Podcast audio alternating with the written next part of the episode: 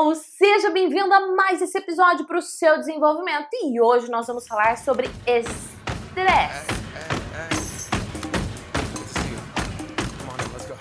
Nós vamos falar sobre o que é, como identificar. Vou falar vários sintomas para você identificar se você está estressado e, obviamente, como é que você alivia do estresse. Eu vou falar para você quatro ações simples e poderosas para te ajudar a aliviar o estresse. E ó, a quarta, ela vai te alertar de algo super perigoso que pode ser que esteja acontecendo na sua vida. Então, além de saber quais são os sintomas, você vai identificar, você vai saber como aliviar. Detalhe, aliviar e não acabar.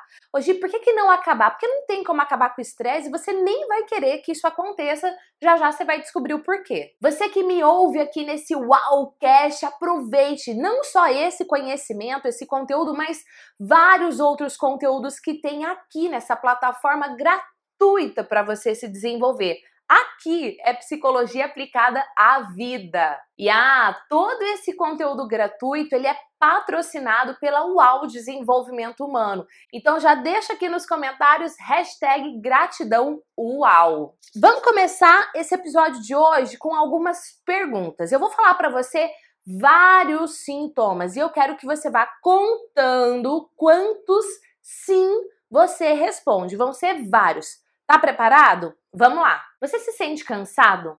Sem energia? Se eu comparar você com você mesmo, só que na sua versão de antes, antes você tinha bem mais energia do que você tem hoje? Agir, mas fala a verdade, né? Isso aí tem a ver com a idade. Na verdade, não, não tem nada a ver com a idade. Talvez você mesma conheça alguma criança, algum adolescente que se encontra sem energia. E então, se eu comparar você com antes, antes você tinha mais energia do que você tem hoje? Hoje você se sente sem energia? Você se sente triste, deprimido, como se nada mais tivesse interesse para você?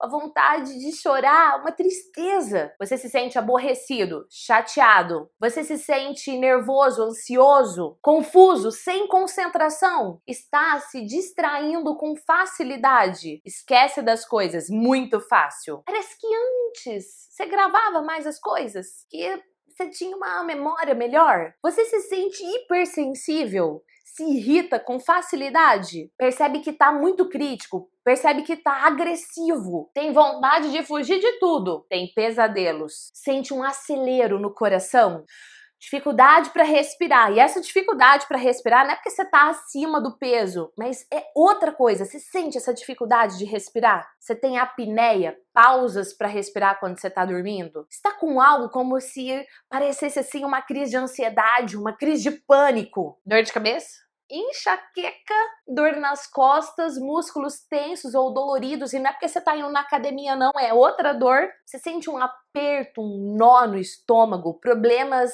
digestivos, problemas intestinais, gases, intestino preso, ou intestino solto demais, diarreia, problemas de pele, alergia, resfriado ou gripe constante, pressão alta, sem vontade de comer ou vontade de comer demais, fuma demais, bebe demais, usa drogas, dorme demais ou dorme de menos, tem insônia, fala muito e muito rápido.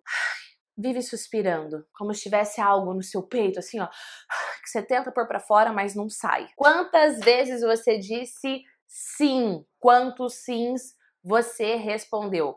Comenta aqui que eu quero saber. É família UAU? Se você respondeu mais do que três sim, você tá estressado.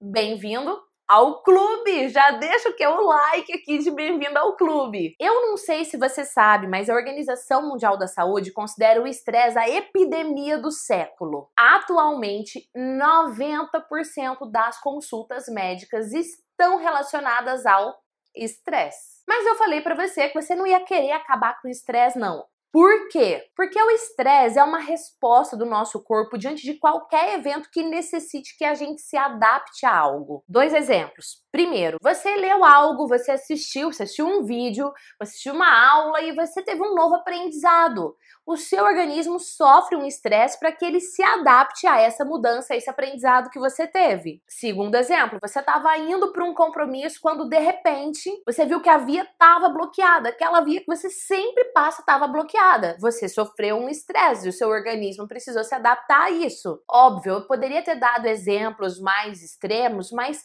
qualquer mudança externa ou até mesmo interna, de repente, alguma coisa que você pensou, que você lembrou, pode gerar estresse, isso vai necessitar, isso vai demandar que o seu organismo entre nesse status de flexibilidade para se ajustar à situação e voltar ao equilíbrio de novo. Ou seja, se nós não ficássemos estressados, a gente nem estaria vivo. Você e eu, a gente nem estaria aqui. Então, Gi, qual é o problema de ficar estressado? Não entendi. O problema é o seguinte: a gente sofre o estresse e se a gente não retorna para nossa situação de equilíbrio, se nós nos mantivermos estressados, o nosso organismo ele não é feito para isso. Então ele começa a liberar muitas substâncias dentro do nosso organismo, dentro do nosso cérebro, do nosso sistema nervoso, e aí pode gerar a morte dos seus, dos meus, dos nossos neurônios. Sim, estresse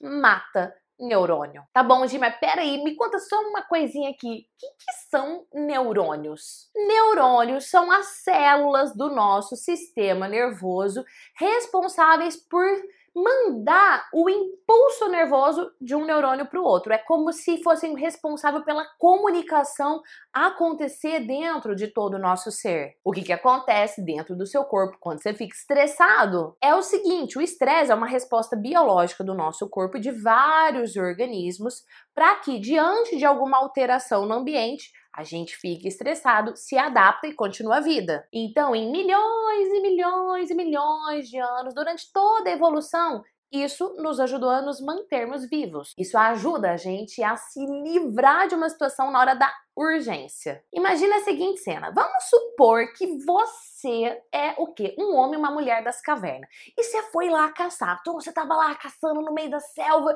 quando de repente você viu um leão, entendeu? E você, meu Deus, um leão. E você, ó, precisa fugir do leão. Então, nesse momento que você vê o leão e precisa fugir dele, o que, que acontece dentro de você? O seu cérebro viu o leão e ele ativa um sistema chamado sistema nervoso simpático. Ah, que simpático! ele vai me ajudar a fugir. Esse sistema nervoso simpático, ele ativa umas glândulas no seu corpo que chama glândula suprarrenal. Essa glândula libera adrenalina que é o hormônio do estresse. Essa glândula liberou adrenalina, ela vai agir lá no sangue, aí o sangue vai correr para todo o seu corpo, loucamente. Seu coração vai disparar, vai bater muito mais rápido, o seu pulmão vai respirar mais rápido também, para dar oxigênio extra, porque você vai precisar para fugir do leão. O seu fígado vai usar o glicogênio que tá ali armazenado rapidinho numa prateleira de fácil alcance e vai transformar toda essa glicose em energia, porque você vai precisar para fugir do leão. Beleza? Beleza, você ficou estressado, isso ajuda você a se manter vivo.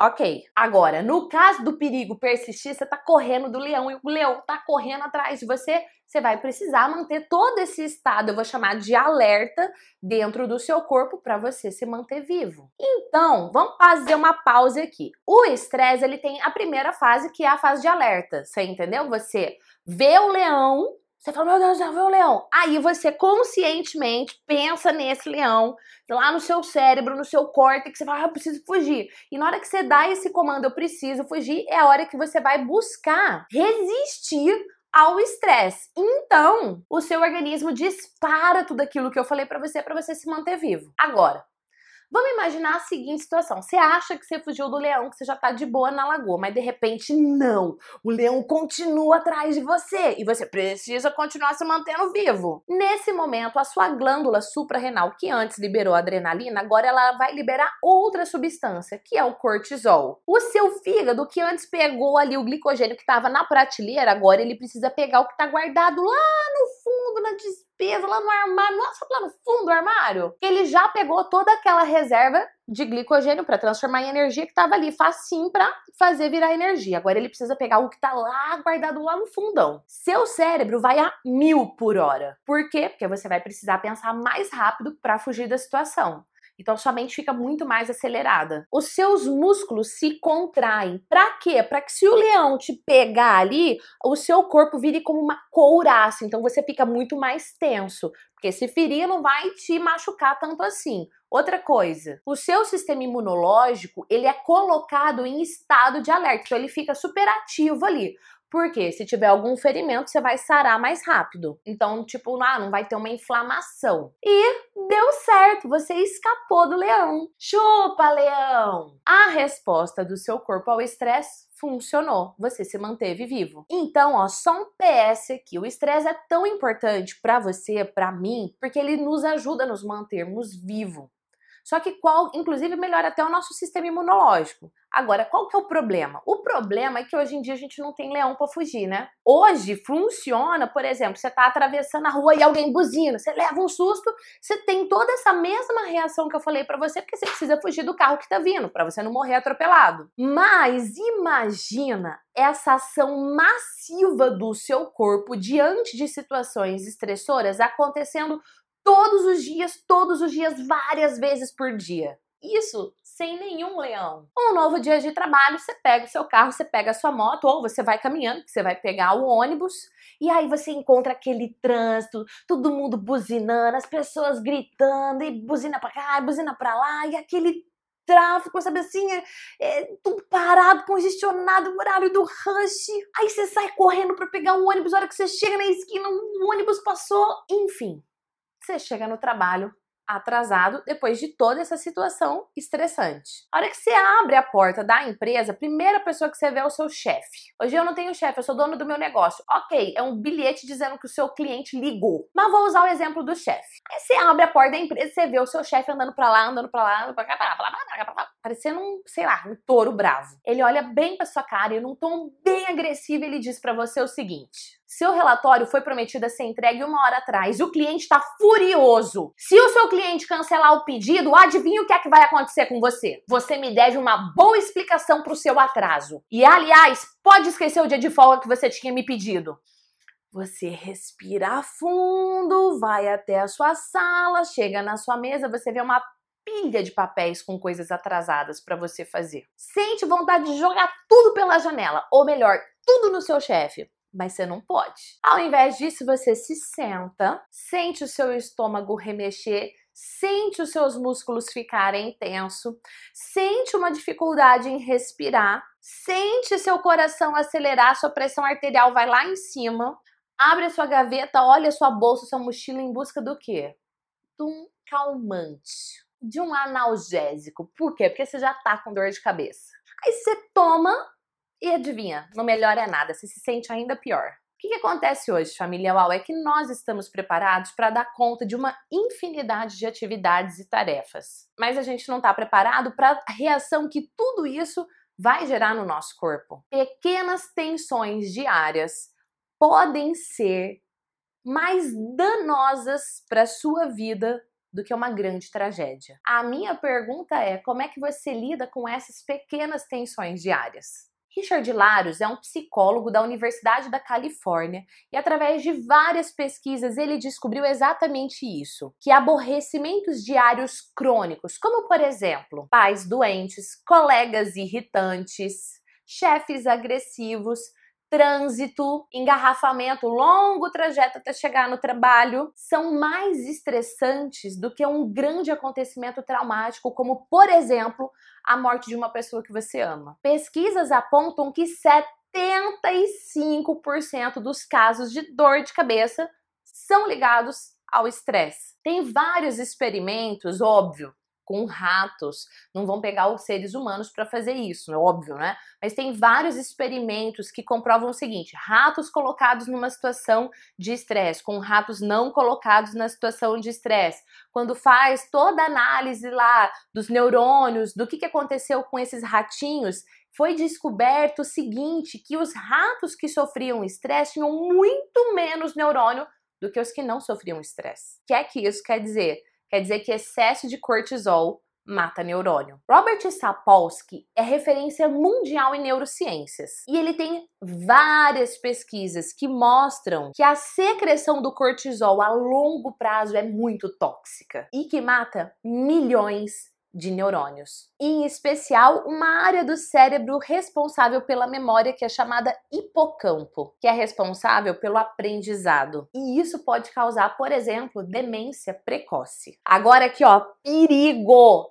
O ato de você pensar no seu chefe, você nem viu o seu chefe, mas você lembrou da cena do seu chefe, isso já te deixa estressado, pode disparar toda a reação corporal fisiológica que eu falei para você agora há pouco do estresse. Ou seja, o nosso estresse é um estresse emocional e não social. Quer dizer que o seu chefe não precisa estar tá lá. O fato de você lembrar do seu chefe já desencadeia tudo. Família tô aqui pensando que eu tenho tanta coisa para falar para você sobre esse assunto que esse vídeo não vai nem caber na parte 1, vou ter que fazer uma parte 2. Se você quiser uma parte 2 sobre esse tema, já deixa aqui, quero mais sobre estresse, deixa a hashtag parte 2 que eu faço para você. Agora uma coisa é fato, ó, nesse canal do YouTube, nesse podcast, nessa fanpage, no Instagram, enfim, tem muito conteúdo gratuito para você. Se você é novo aqui, clica para seguir, clica para se inscrever, porque aqui é psicologia aplicada à sua vida e ó, muito conteúdo para você, muito. Aproveite. Mas beleza, falando dos sintomas, o que, que acontece dentro do seu corpo, vamos falar agora como é que se alivia tudo isso. Quatro ações simples e eficazes. Lembra que a quarta é perigosa e tomara que você né, não precise aplicá-la na sua vida. Mas vamos lá. Ação número um: ria. Ria, ria, ria. Você sabia que uma criança ri de 70 a 300 vezes por dia e que um adulto ri só 5? Por que será, né, que a gente fica tão estressado? Ria. Ação número 2. Seja seletivo nos seus relacionamentos. Inclusive, falando de relacionamentos, eu tenho um curso online chamado Minha Melhor Versão. O foco desse curso é falar sobre emoções, sobre autoestima, sobre autoconfiança e muito sobre relacionamentos. Eu falo muito lá, mas muito mesmo, família UAU, sobre como ser uma pessoa seletiva nos seus relacionamentos, mas isso é fato. Seja seletivo nos seus relacionamentos. Por quê, Gi? Agressões psicológicas minam a autoestima e a autoconfiança de uma pessoa. Inclusive, eu desenvolvi um teste para medir o nível da autoestima. Se você não fez esse teste ainda, ele é gratuito. Eu vou deixar aqui na descrição desse episódio o link para você fazer o teste. Clique para você descobrir o nível da sua autoestima.